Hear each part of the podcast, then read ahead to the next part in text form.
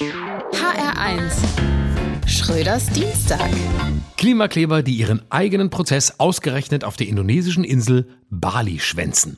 Es ist natürlich sehr billig, sich darüber lustig zu machen.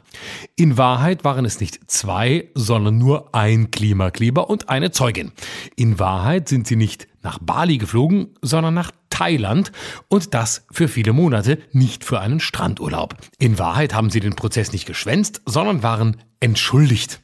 Andererseits muss man fragen, ja, war es okay zu fliegen oder nicht? Ja, das war es.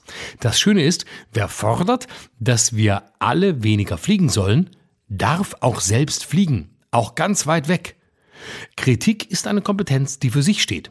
Wir kritisieren jeden Tag eine ganze Menge, was wir gar nicht ändern können. Dass der Bus nicht fährt, die Sanifair-Bonds zu teuer sind oder Talkshows einfach scheiße sind. Wenn die Söders dieser Welt plötzlich voraussetzen, dass alle Menschen moralisch einwandfrei sein müssen, ist das genauso totalitär und absolutistisch, wie sie das den Klimaaktivisten immer vorwerfen. Wer Fliegen als klimaschädlich kritisiert, darf trotzdem fliegen, ohne sich selbst zu widersprechen.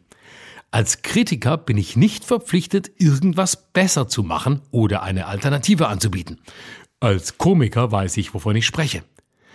Wenn ich nur noch meckern dürfte, wenn ich wüsste, wie es besser geht, müsste ich aufhören zu arbeiten oder mich umschulen lassen zum Missionar. Es sei denn, ich sage, niemand darf jemals wieder fliegen, auch ich nicht. Wenn ich dann trotzdem fliege, dann betreibe ich Doppelmoral.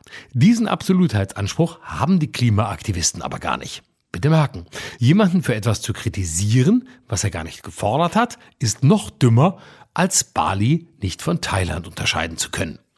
Jeder darf meckern und kritisieren, und zwar ohne etwas leisten zu müssen. Das ist eine Art moralisches, bedingungsloses Grundeinkommen. Kritik ist gratis und manchmal auch umsonst. Schröders Dienstag. Auch auf hr1.de und in der ARD Audiothek. HR1. Genau meins.